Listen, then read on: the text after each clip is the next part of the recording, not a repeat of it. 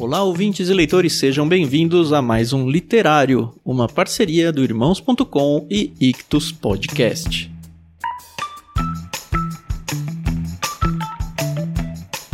Eu sou o Thiago André Monteiro, arroba Vulgutan, e você já sabe, nós no Ictus Podcast estamos em férias, mas estamos aqui para trazer para vocês um repost do literário. Isso mesmo, a partir do dia 25 de janeiro, marquem aí no calendário de vocês. Nós teremos selado de vez essa parceria que a gente tem já há alguns anos com eles, trazendo para dentro da grade regular do Ictus Podcast o literário que você já conhece. Então, uma vez por mês, a partir do finalzinho de janeiro aí, a gente vai ter um novo literário fresquinho e quentinho para vocês. Em fevereiro de 2020, a gente conheceu, para mim era um autor novo, tá? Mas a gente sabe que é um autor que tá em voga aí já tem algum tempo. O autor James Smith com o livro Você é aquilo que ama. A gente mandou também esse livro lá no Plano Peixe Grande em fevereiro de 2020. Então, se você não assina ainda o seu plano Peixe Grande, corre lá ictus.com.br e não perca mais tempo. Nesse episódio, gravamos em seis, isso mesmo, seis pessoas. O Paulinho, a Adriana, eu e a Carol, que vocês já conhecem. O Guilherme Amarino volta para conversar com a gente sobre esse livro. E o André Gomes Pereira também. Um livro muito gostoso, um livro hypado na época, acho que até hoje um livro que você precisa conhecer. Aproveite então mais um episódio do Literário aí e até semana que vem.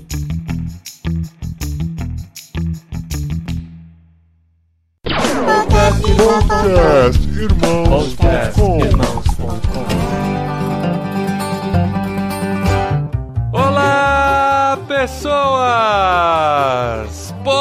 podcastirmãos.com literário entrando no ar e a nova temporada, temporada 2020 entrando no ar. Literário 2020.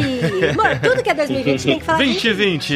Eu sou Paulinho, estou aqui com o estreante André Gomes Pereira, mais conhecido por nós, pelo menos como André Gop, e foi ele que nos recomendou e foi dele que pela primeira vez ouvimos sobre o livro que vamos discutir hoje. Eu estou aqui com o Guia Marino, conhecido da maioria, guia compositor teólogo, fã de Cavaleiros do Zodíaco, mais conhecido por cantar no Projeto Sola. Muito bom. Tem que colocar o mangá do Cavaleiros do Zodíaco no Clube Ictus, pô. Você teve a chance ah, de indicar. Ah, Gente, eu tô aqui com a Carol Simão. Vocês conhecem ela de vários podcasts aqui do Literário e do Clube Ictus. Ela, junto aí com esse time do Ictus, tá trazendo para vocês todos os meses os livros que vocês têm gostado tanto de ler. Tamo aí. Olha aí! Ah, que legal. Eu sou a Carol Simão e eu tô aqui com a Drica. E olha, gente, se tem uma pessoa que ama aquilo que ela é, é a Drica. Ah. uma pessoa que se ama, né, gente? é, exatamente, narcisista. Eu sou a Adriana e eu estou aqui com o Tan, que é o nosso representante cérebro no palito. ah, você estragou minha piada, mano. E agora que eu vou falar do Paulinho, mano? Putz, eu vou fingir que você não falou isso, eu vou falar a mesma coisa. eu sou o Tan, eu estou aqui com o Paulinho. É, eu sou um palito que cabeça queimada, vai. é muito bom, gente. Olha que legal. Estamos de volta para mais uma temporada do Literário. Estamos no episódio número 17 do podcast Literário. Já são 17 livros que a gente leu junto. E hoje a gente traz esse time aqui amoroso para poder falar do livro mais hypado do momento. Você é aquilo que ama o poder espiritual do hábito de James K. A. Smith.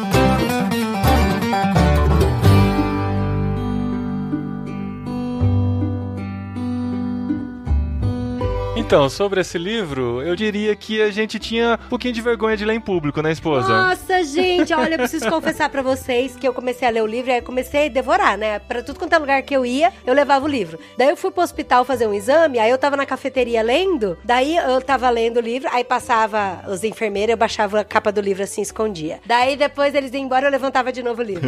Aí entrou um grupo de médicos, eu baixava a capa do livro. Eu falei, não, quer saber uma coisa? Peguei o cardápio, coloquei o cardápio nas costas do livro e fiquei lendo né? Daí é, eu ia sugerir pra botar dentro de uma Playboy, né? também. Daí o Paulinho falou assim: Ô Dri, eles devem que tava achando que você tava lendo 50 tons de cinza, ué. o Cacau falou isso. Ah, é o Cacau. Mas, gente, olha o que tá escrito na capa do livro. Você é aquilo que ama, o poder espiritual do hábito. É autoajuda. muito, é muito, muito, livro cara. de autoajuda, Coração cara. desenhado ainda, né? Tem um coração, é. Realmente, assim, faz sentido quando você lê o livro, você vê que é muito mais do que um livro de autoajuda, mas a impressão que eu tive também, inclusive quando. Eu já tinha visto esse livro circulando por aí, Ah, mas nunca tinha nunca dado bola. Nada, é. Aí quando o André falou pra gente sobre o livro, eu falei, cara, que estranho, né? O André parece um cara tão É, inteligente. né?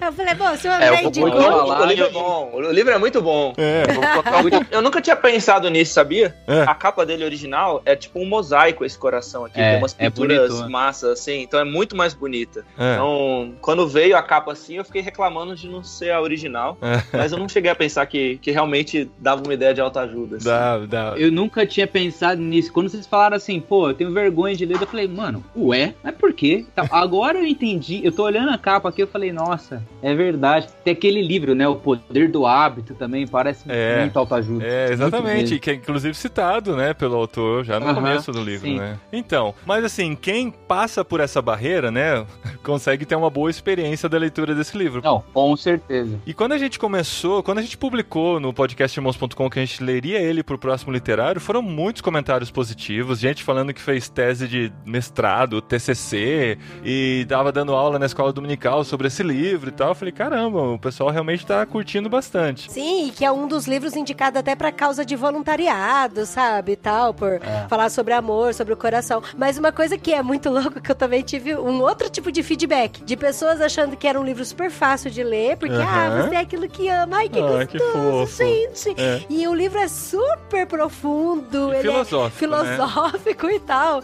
E É. a galera ficou, é, não, é, livro é difícil. Eu falo, não, gente, depois É. você entende assim a pegada dele, aí vai. Não, se você não tá no ritmo de leitura, pra se conectar nele é um pouco complicado. Eu vim de um livro anterior que era muito mais prático, né? A gente tava estudando sobre filhos de terceira cultura e tal. Então eram exemplos práticos de pais com filhos no campo. Aí quando eu entrei nele, eu falei, peraí, eu tenho que mudar um pouquinho minha cabeça porque ele traz pra um outro lado a reflexão, né? A gente vai pra algo muito mais profundo. E filósofo tem dessas, né? Tem dessas de dar nó no nosso cérebro. Então se a gente não tá conectado na leitura, a gente acaba tendo dificuldade. Eu tava de férias em janeiro e eu tava lendo um livro do C.S. Lewis, o Até que Tenhamos Rostos. E assim, faltam quatro capítulos, os capítulos são curtos e a gente tinha que gravar isso aqui. E chegava da editora, porque ele é do Clube Ictus agora de fevereiro, ele chegou pra gente na sexta, no- sexta-feira, né, cara? Ou Sexta-noite passada, pra gente gravar o episódio na terça. Aí eu falei, cara, eu não posso parar o livro do Lewis, né? Tava muito legal a história, mas eu tive que parar. E aí eu li ele em dois dias. Assim, por conta disso eu já falei, droga, não quero ler esse livro. É serão. Aí tem toda essa questão do título. Você é aquilo que ama. Eu falei, putz, odeio o livro do autoajuda. O Guilherme indicou um livro aí que vai ser uma porcaria.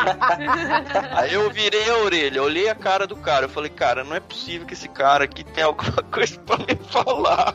Olha só, Julgou o livro pela capa, pela cara do autor. É, julgou Pelo, totalmente, pelo né? momento em que ele me pegou, assim, que eu não queria nunca começar um livro naquele dia. Aí eu falei, não, vai. É meu trabalho, né? O Clube Ictus, eu tenho que gravar, tenho que gravar esse negócio. Aí, assim, passou o primeiro capítulo, aí eu falei, putz, cara, que joia, mano. Que livro fantástico. Que pena que ele tem essa capa, que pena que o autor veste essa camisa. E aí, assim, o Guilherme tava falando em off aqui que eu infelizmente perdi a entrevista que vai no nosso podcast. Aliás, o podcast do Ictus vai voltar agora em março. Se você já tá ouvindo, talvez já tenha voltado. Primeira, toda terça-feira, a partir de março. E o, a entrevista com o Guilherme vai estar lá, onde ele indica esse livro também. E uma pena eu ter perdido a entrevista. Tenho muitos assuntos sobre esse livro a conversar com ele, que é músico. Você perdeu, assim, de participar da entrevista. Você não perdeu o arquivo da entrevista, né? Não, Ah, não, não. eu queria ter feito junto. Aham. oportunidade, porque, assim, esse livro eu fui lendo, principalmente a, a segunda metade, pensando, cara, isso aqui tem muito a falar com o que o Projeto Sola faz e eu, eu não sei quais são os pressupostos deles. Talvez esse livro bata forte em, em alguns pressupostos dele e que bom que bate, se é que bate. E aí eu queria conversar com ele depois, mas é um outro assunto. Por que você não pode fazer isso agora? Vai desvirtuar muito da- do livro, é. Não, é- é- é- quando eu chegar lá, eu vou soltar algumas pinceladas assim, e Aham, aí. Tá bom. Olha aí, suspense. Segura a audiência aí, muito bom.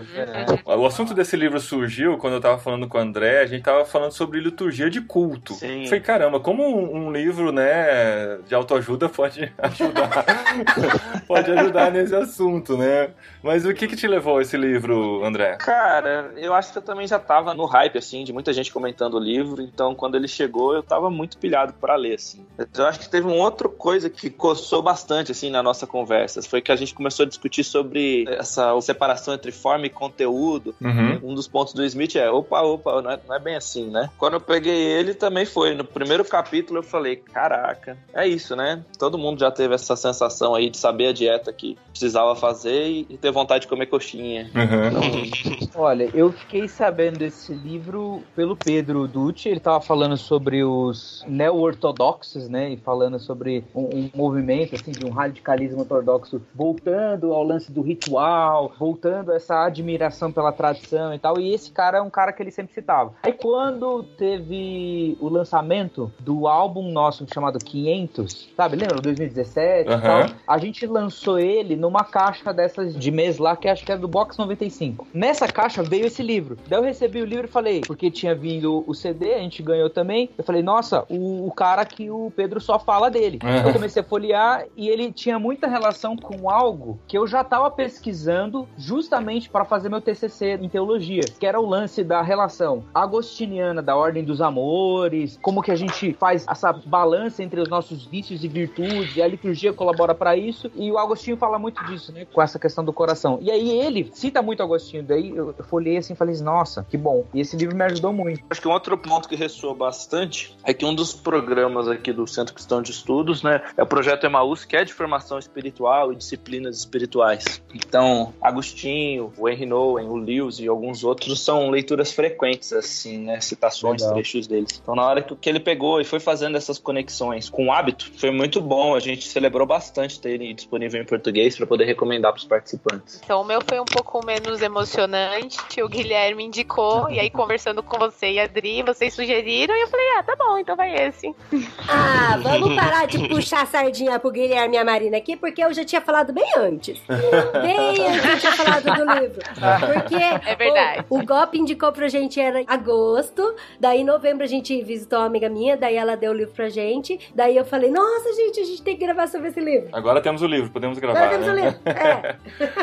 Mas, gente, ó, vocês que já têm essa bibliografia muito mais completa, né, na mente de vocês, pra gente é algo que a gente tá descobrindo meio que recentemente. Acho que pra nós quatro aqui, tirando o André e o, Gui, a gente tem descoberto Agostinho, tem descoberto essa galera toda aí que já tem pensado sobre isso há mais tempo, há muito tempo, tem descoberto agora. Vocês que já leram, né, todos esses livros citados aí pelo André, o que, que vocês acham que o James K. A. Smith, que ele conseguiu fazer de diferente nesse livro, que acrescenta a obra desses caras citados, mas que também respeita o que eles construíram? Qual que vocês acham que é o grande trunfo do livro nessa relação com as obras clássicas? Eu acho que o grande trunfo do livro é de repente fazer uma porta de entrada, sabe? É, o Smith ele fez uma imersão em Agostinho e o livro ele condensa e simplifica três obras maiores do Smith na coleção das liturgias culturais. Então ele faz uma porta de entrada muito legal e o Smith não com a mesma intensidade, mas na mesma direção do Keller, ele é um cara que é contextualizado, né? Ele cita Orsinho Poo, ele cita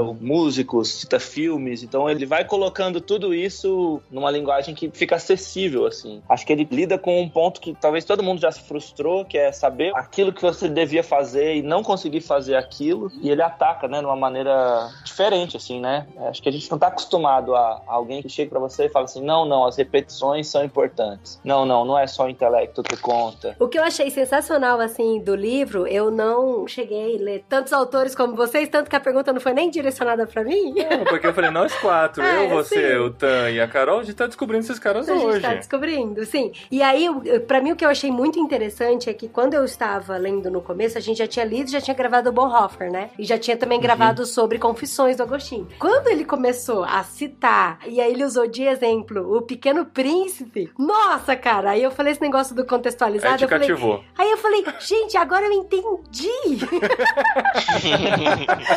agora eu entendi o que, que o Agostinho tava querendo dizer, cara. Não, e é legal que é um carimbo porque a gente tá mandando no clube, cara. Então, Então, ó, mano, tá, olha tudo, só. tá tudo conectado. Tá tudo conectado. É. E aí eu falei, cara, que da hora, porque ele cita muitos amores que o, o Agostinho fala bastante em Confissões e tal. Mas aí ele fala da cerne do amor, assim, de como você cativar as pessoas, citando o Pequeno Príncipe. Aí eu falei, nossa, muito da hora. Inclusive, eu gostaria de pedir licença aqui pro Gui, antes dele responder filosoficamente, de que eu queria citar muito essa parte, amor, de que ele fala do Pequeno Príncipe. Se bem que Vai pode- lá, vai, usa, usa- usa as duas mãos, vai lá, eu seguro o microfone pra é, você. isso tem até a ver um pouco com o cerne, né? O coração e a raiz do livro, né? Porque ele fala assim: se você quer construir um navio, não chame as pessoas para juntar madeira e nem lhes atribua tarefas e trabalho, mas ensine-as a desejar infinitamente a imensidão do oceano. Então, cara, isso é muito legal. É você cativar as pessoas pelo coração.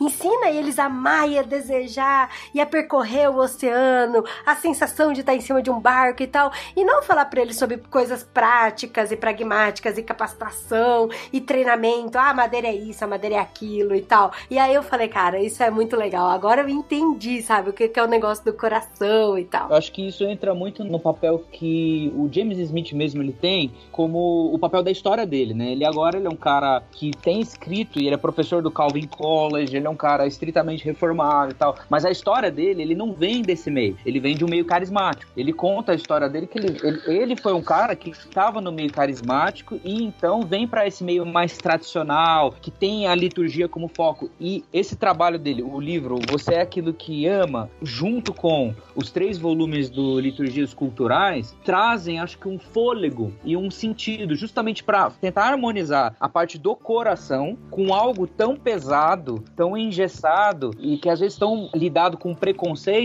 que é o assunto da liturgia. Entendeu? Eu cresci numa igreja mega litúrgica, numa igreja tradicional e tudo mais, que tem essa visão que o Smith tem sobre os conceitos, mas a vida disso, a relação disso com o coração, a importância disso para com os hábitos e tal, eu creio que ele dá uma perspectiva nova para isso, traz um oxigênio para a liturgia, para a gente prestar atenção para algumas coisas, Uhum. e principalmente para você prestar atenção não só no âmbito litúrgico dominical, mas E também eu acho que dá até um, outras coisas. Acho que dá até um argumento para as igrejas que têm a liturgia engessada, no bom sentido, porque eu realmente acredito que muitas delas, hoje em dia, não sabem nem justificar a- liturgia delas mais. E esse livro talvez venha para eles como, olha, uma resposta de por que, que eu faço isso? Eu perdi até a referência, mas eu consigo explicar, principalmente para os jovens, né? Ele tem um capítulo Uhum. todo falando para jovens sobre por que, que é importante isso, por que dessas repetições. Ele linka muito com o livro do hábito lá, que eu não li, mas conheço bastante gente que gostou. Então, e o, o que eu acho louco também é porque, assim, igual pegando esse gancho da liturgia, de que por que, que as pessoas fazem isso e tal,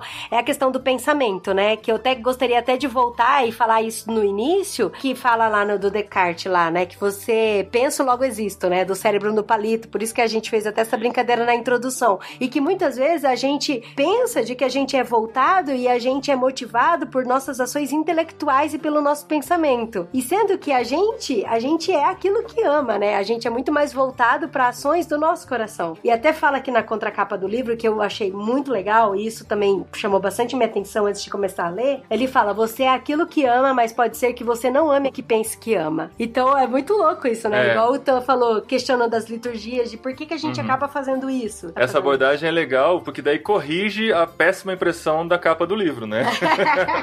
Porque pare... a impressão que dá é assim: eu vou viver em prol daquilo que eu amo, né? Eu tenho minhas paixões e eu vou me entregar minha vida pra isso e vou atrás dos meus sonhos, Uhum. né? Dá essa impressão. Mas o autor já desconstrói essa ideia de cara, assim, né? É. Ele, ele já se Primeira desarma, página, né? já isso. Exato. Mas assim, ainda pela capa do livro é possível você concluir isso por esse argumento que a Adri leu, né? Mas pode ser que você não ame o que pensa que ama. Uma coisa legal sobre isso é que a gente está numa geração que alguns filósofos e o pessoal que estuda sociologia tem tem falado e falado cada vez mais que essa geração mais afetiva, né? Ou Uhum. a era dos ressentidos. Então, tanto no mercado de trabalho, você tem um destaque para esse lance de soft skills. Por exemplo, ah, o cara ele é empático. Ah, o cara ele consegue se relacionar com os outros. Então, isso, coach tem ensinado as pessoas a soft skills, que nada mais são do que aquela lista de coisas que a gente tem no Galata 6. Então, parece que a sociedade tem caminhado para um, um discurso mais afetivo das coisas. Então, é muito assertivo ele vem com essa mensagem, porque a própria sociedade já está mais aberta a esse tipo de discurso do que apenas o discurso cognitivo, de que você faz as coisas pela sua mente, etc, etc, etc. E essa abordagem dos sentimentos dele, né, de como as nossas práticas, as nossas rotinas, elas vão treinando, né, o nosso coração. Ele fala, né, calibrando a bússola do nosso coração para apontar para algum lugar. Pro norte, É. né? O norte sendo Cristo, né? Eu acho que uma das partes mais fantásticas do livro, assim, é quando ele compara a experiência do shopping, né, como com a experiência do culto, assim. É, Eu falei essa pra minha esposa, cara. Cheio de dedos.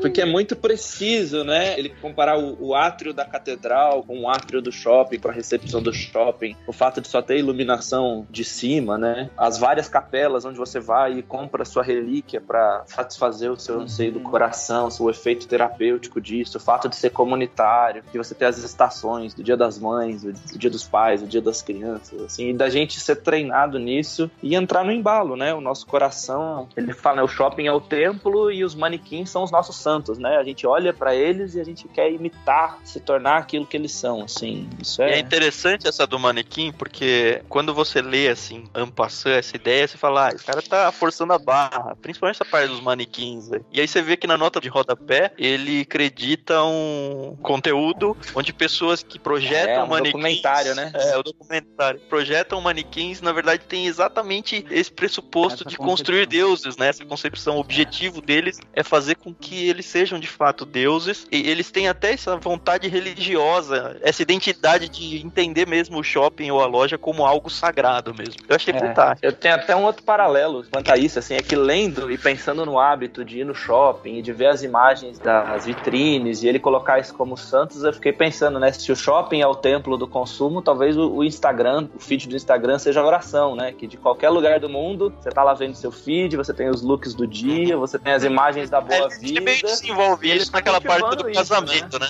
Isso, né, o Casamento. Pinterest, né, Nossa, o padrão essa Pinterest. parte é, é. incrível. Gente, esse livro me ajudou muito a construir meu casamento.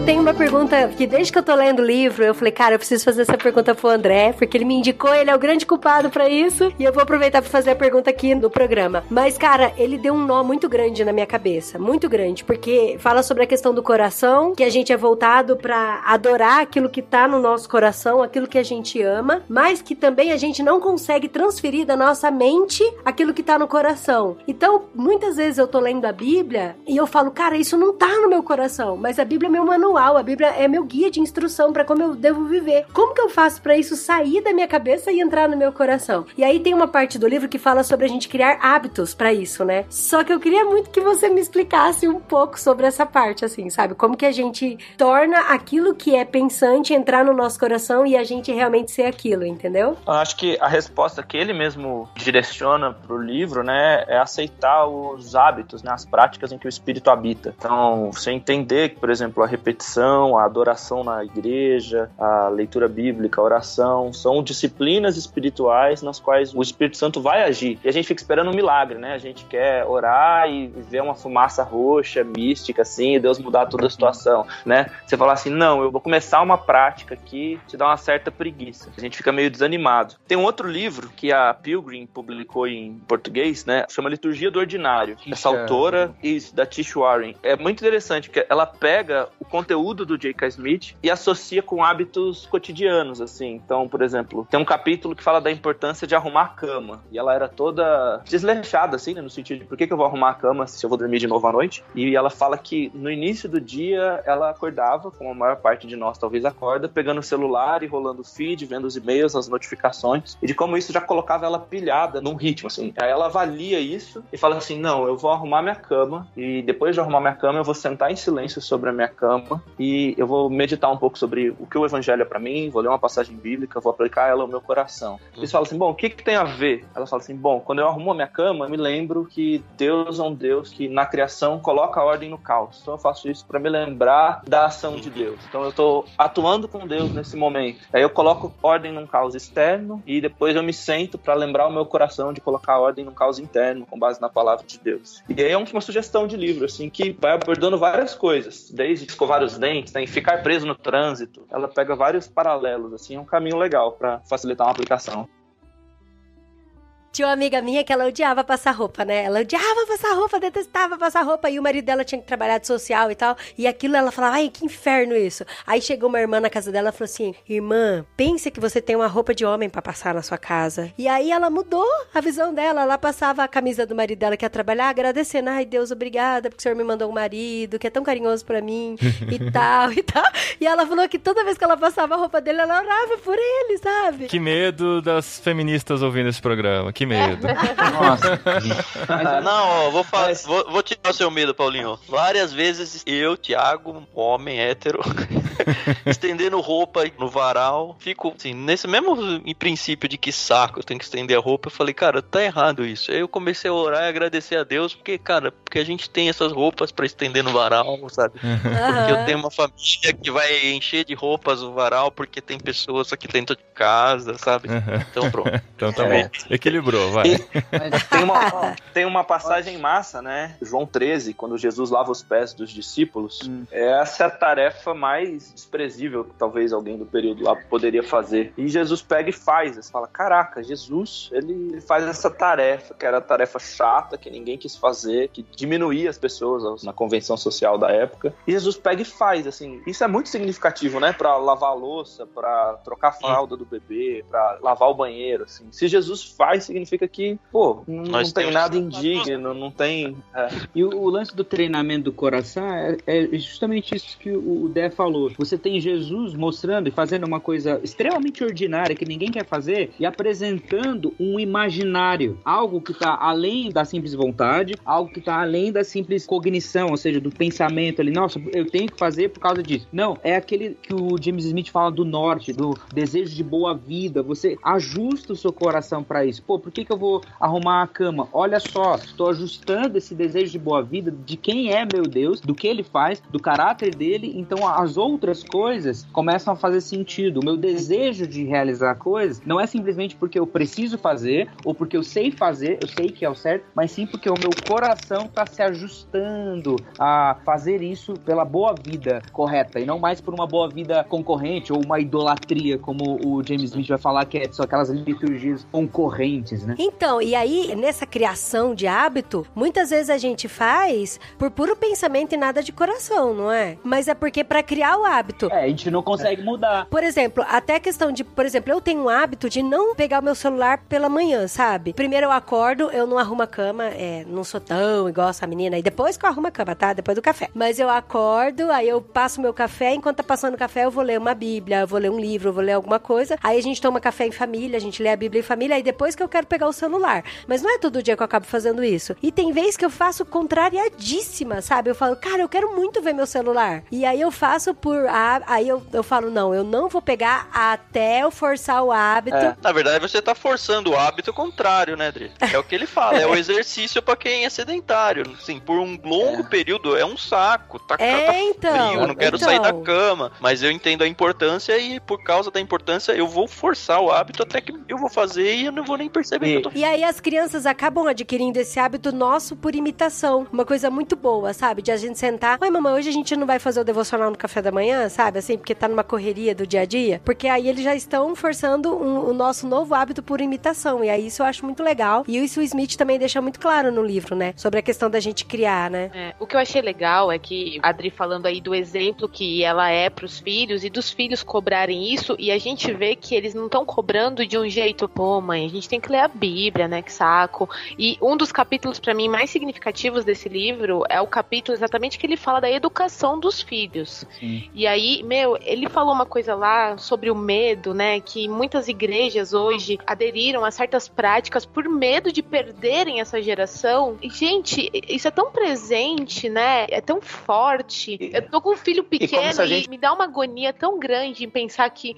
talvez eu vá agir dessa forma e eu não quero. Eu quero que meu filho ele esteja na igreja por prazer, por querer estar ali e realmente é assustador ver como isso é presente. É como se a gente pudesse competir também, né? Tipo, se a gente vai tentar ser mais recreativo do que um parque de diversões ou uma ou uma boate ou uma um festa, né? Tipo, não tem como competir, porque o nosso propósito é outro. Se a gente tentar competir nessa Mas modalidade, aí, quando as igrejas tentam competir, elas fogem do propósito delas, né? Cara, e elas mas têm é fugido, exatamente né? isso que eu ia falar. Porque essa questão de que tem que ser um parque de diversão, tem que ser atrativo, porque senão eu vou perder meus filhos, eu vou perder meus jovens. Ele até fala aqui na liturgia do lar sobre a questão do endeusamento da família. Então, tipo, você tá querendo adorar a sua família através dessas atividades, dessas recreações. Não que não tem que ter, mas você excluir completamente o estudo bíblico, a questão da teologia do lar, de você saber quem é Deus, é. de trazer o Deus para a realidade da sua família, para a realidade dos seus filhos, e você excluir isso por medo de, ah, isso não é legal, isso é chato e tal, você tá tendo outro Deus do seu coração, na verdade, que é a sua própria família, né? Eu vou além disso. Eu acho que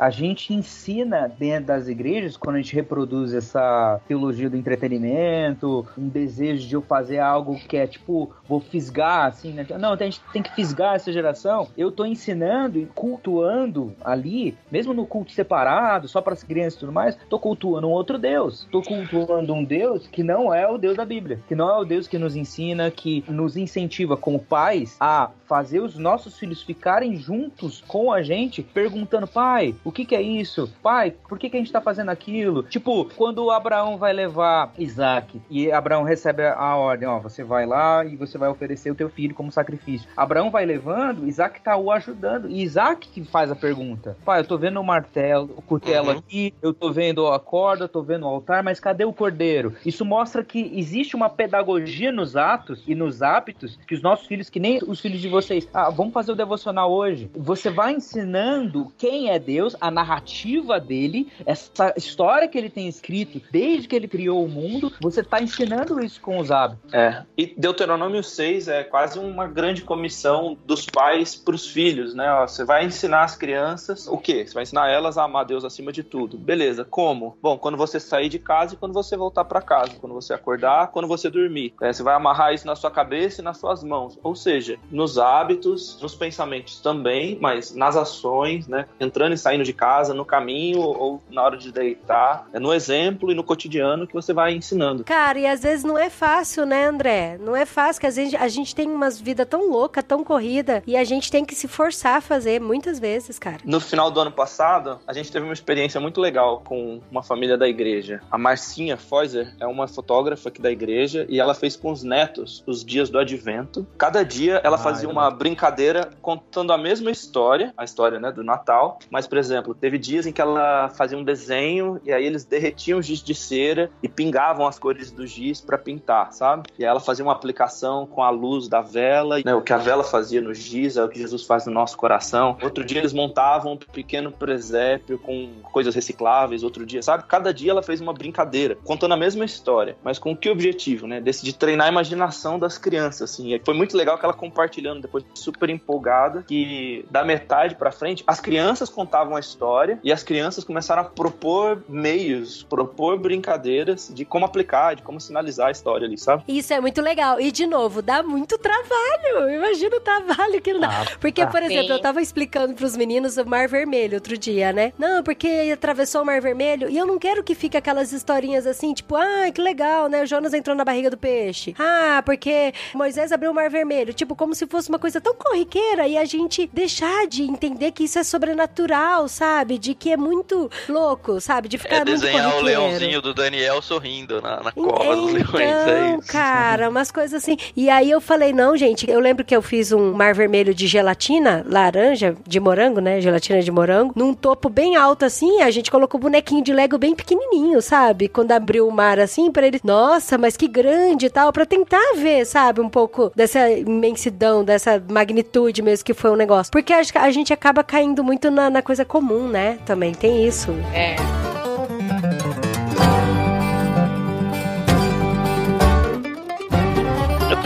pergunta prática que eu queria colocar. Eu ouvi a opinião. Eu não sei se o Gui, eu sei que trabalha com música, mas não sei se ele trabalha na igreja, talvez como um líder de música, ou participa do Ministério de Louvor, coisas do tipo. Quando eu tava pastoreando na Batista, essa era justamente minha função. A liturgia, os voluntários, louvor, condição do culto. Agora eu tô na transição pra presbiteriana, mas a ideia minha de trabalho como pastor sempre vai ser essa Tá, eu queria propor essa pergunta pra todos, mas focar um pouco nessa experiência dele, porque o, o Smith ele fala um pouco sobre os jovens. Ele começa com as crianças e, e segue. A minha percepção no início do livro é que ele vai desenhando essa importância das liturgias, do ambiente de culto, de que ele faz parte de cativar o nosso coração para que a gente construa esse hábito. Então, assim, ele exalta coisas como a arquitetura da igreja, a ambientação, o estilo da música diferente do estilo da música fora, esse tipo de coisa. Na segunda metade, quando ele vai falar sobre os jovens, sobre a educação dos jovens, antes disso ele já desenvolveu a parte toda do shopping center e tal, o autor ele começa a brigar com a ideia das igrejas tentarem criar um clima para atrair os jovens. Aí o tema dele é esse, né? E aí eu pensei em que momento que a gente tem que entender essa diferenciação, assim, na real, o que, que a gente tem que pensar sobre as igrejas de hoje, porque eu já tenho passado, visitei várias e vi em vários contextos igrejas que diminuem a luz, toca aquele mantra, a fumaça, ele fala um pouco sobre isso. Eles constroem todo um, entre aspas, é um clima espiritual Uhum. num ambiente de salão de culto. E eu sei que hoje é com o objetivo de tentar agradar, ou quase formar uma balada ali, sabe? Ou criar um ambiente que não é exatamente a liturgia que o Smith fala, mas também a liturgia na história, em algum momento, ela foi criada e ela não era liturgia antes dela É. antes dela existir. Eu queria entender um pouco de vocês que têm experiência, principalmente em culto de jovens. Eu não sei nem se eu concordo com o conceito de culto de jovens. Nossa, mas é velho mesmo, né, cara?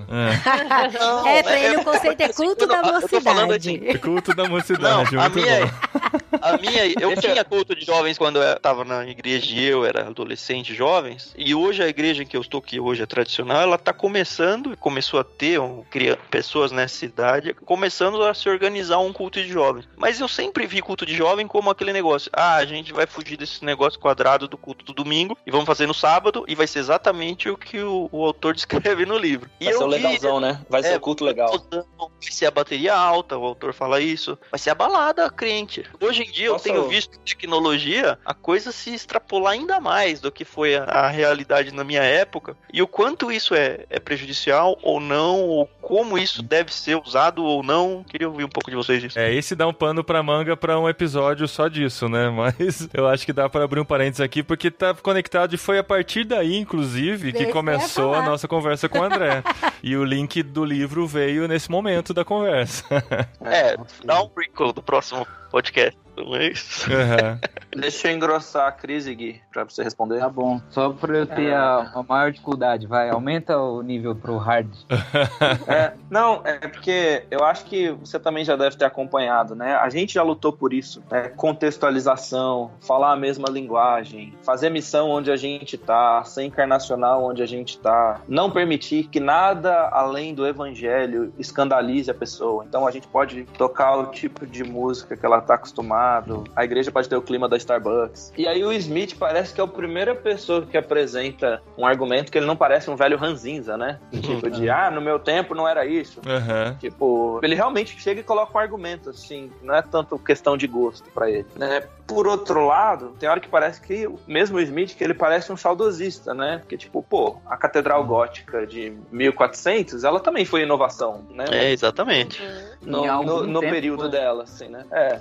Então, como que a gente é transcendental, tipo, aponta para algo maior do que a gente, que é a nossa cultura, ao mesmo tempo falando a língua do pessoal e não sendo tão de outro mundo, né? Porque o Smith parece, ele fala assim, não, eu, eu gosto, eu quero que a liturgia seja esquisita mesmo. A liturgia não tem que ser normal. Tipo, tem uma hora que ele fala algo assim, né? Sim, sim, fala. Que tem que ter um estranhamento. É, gente, eu, eu vou falar três coisas. Eu acho que essa é a área que eu tenho mais estudado nos últimos anos, então são três apontamentos que acho que ajudam a gente a entender isso. Primeiro, o Smith, ele tá se baseando em alguns livros que têm sido lançados que estão tentando ler essa geração, não a geração de 10 anos atrás ou a geração que a gente está acostumado, mas sim os movimentos disso, quer no mercado de trabalho, quer também no entretenimento. Então ele está se baseando muito num livro do Charles Taylor que é Uma Era Secular, né, o Secular Age, e também num outro livro do David Sachs que chama a Revenge of the Analog, ou a revolta ou a vingança do analógico, porque para ele parece que aquela sensação de modernidade, do culto dinâmico, das coisas que precisam ser super tecnológicas, a geração atual já encara isso com uma normalidade tamanha que começa a ver com desconfiança. E tem buscado, visto algumas crescentes que a gente tem tido das igrejas mais históricas, uma confiabilidade maior na tradição. Esse é o primeiro apontamento. Eu acho que a leitura dele ela vai por aí, que o tradicional, aquilo que tem respaldo histórico, tem sido a busca maior de todas as gerações. E é o que vai desacelerar o, o, jovem de hoje, é isso? É, ele é não vai se surpreender com o culto do jovem, que é, ele tá justamente gente, procurando algo diferente, é isso. A gente vê ele, isso até no comércio, né? É, a valorização ele, do artesanal. Esse, exato. O hambúrguer, o hambúrguer, vamos lá, vamos falar de McDonald's. Há cinco anos atrás, ou dez anos atrás, o McDonald's era tipo, vamos lá, é a, a definição de hambúrguer pra gente era McDonald's, BK, Bob's. Um hambúrguer de esquina e tudo mais era aquele negócio, ah, tá lá, é o podrão da esquina. Agora, cara, você vai comer hambúrguer na rua, você tem que ir numa hamburgueria gourmet, porque, porque existe pra gente, no nosso imaginário, uma concepção de que o artesanal, feito tradicionalmente há muito mais tempo, tem mais sentido do que o da alta produção.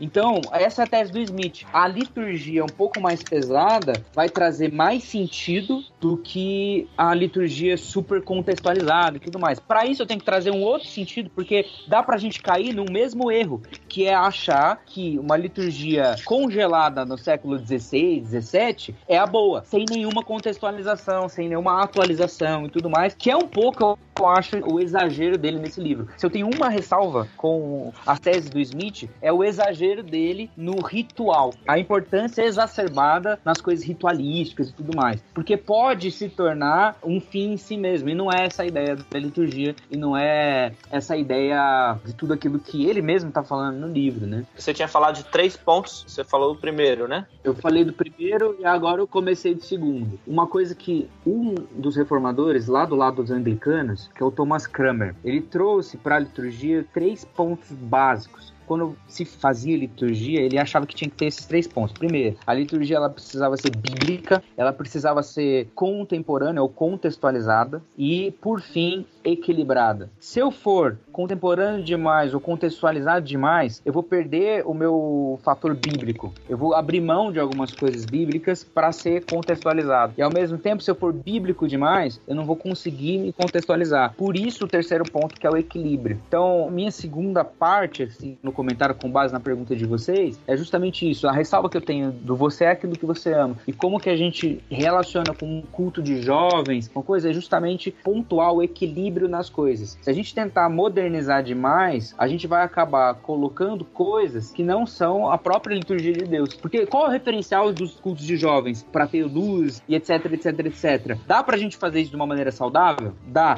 Dá pra gente fazer isso respeitando a grande tradição? Dá. Mas ao mesmo tempo, dá para uhum. eu ter o desejo desejo de ser um shopping, de ser um show, de entretenimento, que tem o seu papel, só que não é o momento de treinar o coração nisso. Mas Quando acho eu... que essa seria a minha crítica ao Smith também. Parece que a crítica dele, ele exalta, né? Tipo, de novo, né? A, a Catedral, Johann Sebastian Bach, todos esses caras já foram inovadores, né? E às vezes uhum. parece que o, que o Smith ele é meio contra a inovação. Assim. Então, não, mas conversando com você, André, na época que a gente conheceu o livro e tal, e uma coisa que me chamou muito muita atenção, até sobre todos esses pontos que o Gui apresentou agora, sobre a questão da liturgia, do culto de jovens e tal, é você remeter no seu subconsciente a alguma coisa que você não gostaria que remetesse naquele momento, entendeu? Então, tipo, fazer o culto com luz baixa e fumaça e muito barulho, e aí aquele cara que tá lá dentro, ele pode remeter no subconsciente dele outra coisa, né? Mas o objetivo é, é esse, né? De quem e faz. é o problema que o Smith denuncia, né? É porque na hora que a gente adota sem critério, sem uma avaliação crítica, as formas, o estilo, ah, então a igreja vai ser uma combinação do Cinemark com a Starbucks e um show acústico, né? E ele fala, e quem não gosta desse ambiente é. e é jovem, não tem nada pra oferecer pra esse cara. É, esse não, cara mas se sente fora. O ponto que o Smith é contrário é que você valida, né? A forma ela não é neutra. Isso. Você valida uma noção estética desse mundo. Então você treina a pessoa para ela não esperar nada do porvir. E por isso que ele fala que a igreja tem que ser um pouco esquisitona, sabe? Porque a gente uhum. tem que treinar as pessoas, a gente tem que manter é. a expectativa nelas de que a gente está sinalizando para uma consumação que, por melhor que a gente faça tudo aqui, com mais excelência, a gente está apontando para uma coisa do além, assim. Então se a gente isso adotar é... sem critério a estética do mundo, a gente meio que corre o risco de esquecer, né? Que, pô, tudo que a gente pode fazer de melhor é limitado ainda. E esse é. ambiente controlado, ele acaba tendo reflexo muitas vezes nas letras das músicas. Ele faz até um exercício com a filha dele, se eu não me engano, para ela marcar quantas vezes fala Deus na música, ou um pronome relativo a Deus, e quantas vezes fala você. E aí ver qual que ganha a briga. Por outro lado, eu acho que o que é legal no Smith é que na hora que ele conscientiza a gente disso do hábito, da linguagem, ele dá umas ferramentas para ver de fato assim, bom, o que, é. que eu tô buscando na boa vida, né? Um exercício que a gente faz aqui nos retiros de formação espiritual é convidar a pessoa para rever a prática de oração dela. Então, Jesus, Mateus 5, 6, 7, ele fala que a gente não precisa orar pelas necessidades imediatas e que a gente tem que orar para que o nome de Deus seja exaltado, para que o governo de Deus seja feito na nossa vida como é no céu, para que a gente agradeça e compartilhe o pão que a gente tem, o perdão que a gente tem, a proteção que a gente tem. Aí na prática, na igreja mesmo, a gente aprende a orar pelo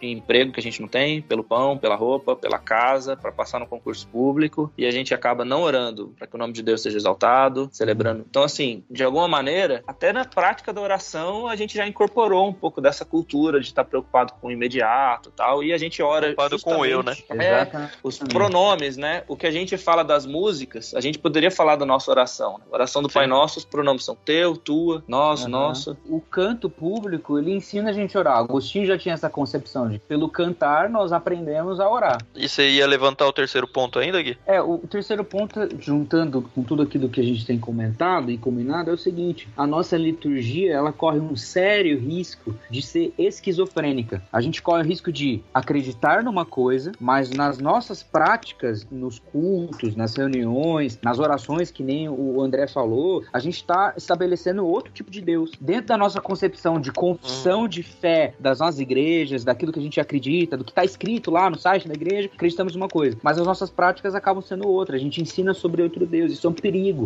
Aquilo que eu canto importa. Como eu canto importa. Para quem eu canto, as frases que estão colocadas ali, a ordem que a coisa é feita, como que alguém vai. Por exemplo, eu posso ter uma concepção trinitária toda errada só pelo meu começo da oração. Uhum. Se eu uhum. começar a orar aqui, Senhor Jesus, nós não oramos ao Filho, nós oramos ao Pai. É um detalhe, é um negócio assim, pô, você tá sendo chato, sendo ranzinza. Nossa, mas é um detalhe que me ensina sobre a Trindade. Sim. Quantos anos você tem, Gui? Eu tenho 32. Cara, eu vou dizer para você que seu discurso tá certinho, mas quanto mais velho você ficar, mais vamos falar isso pra você, viu? é um saco isso, mano. tá ficando velho, né? Não, então, a gente, assim, eu já tinha esse tipo de discurso há muito tempo, só que agora já cola falar, não, pô, você é chato, você é velho, você é, velho, você é retrógrado. É. Então aproveita os últimos anos aí, Gui, pra ser o herói da resistência. É? é. O, o, o, limite é quanto? 35, assim? Cara, eu não sei quando começou a fazer isso. Eu não tenho muita referência porque eu sempre tive a cabeça meio de velho. Então as pessoas já me chamavam de velho mesmo quando eu não era, né? Aí agora... Aí lê um livro desse ainda, né, gente? Não, então, é, é legal, assim. Eu acho muito bom, porque a gente tá falando com gente de tudo quanto é idade. Eu acredito que gente bem mais nova que a gente tá ouvindo. E espero que dê um pouco de crédito. O que você falou aí nesse terceiro ponto me lembrou daquele teste que o Smith propõe lá, pra ver se você passa mesmo e ama de verdade aquilo que você diz que ama. Se você toparia fazer o teste. E assim, me deu medo. Ah, muito legal. fazer o teste. E eu acho que todo mundo teria medo de passar nesse teste. Sim. Por exemplo, você tem uma preocupação, a gente tem uma preocupação litúrgica, a gente tá falando de coisas assim que talvez para quem tá ouvindo e não tá nesse universo teológico, de preparação de culto, tá falando assim, ah, mas isso não tem nada a ver comigo, não sei o que lá. Mas vamos lá, vamos tentar trazer isso para uma contextualização pessoal. Eu acredito que muita gente aqui já viu aquele filme que o Hugh Jackman faz, aquele musical lá, que é o Rei do o Show. Rei do Show.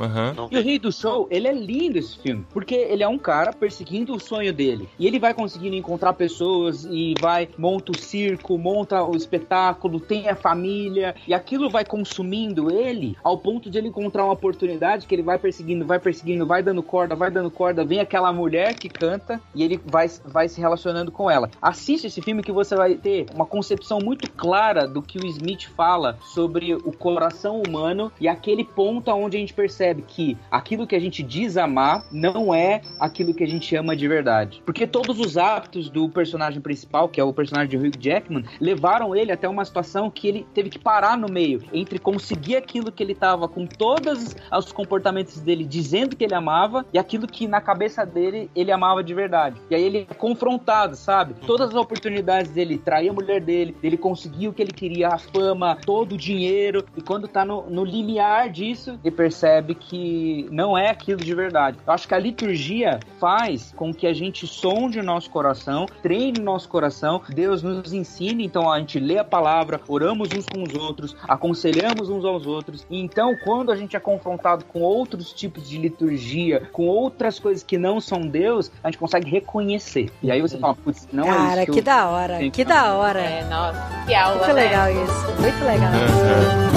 É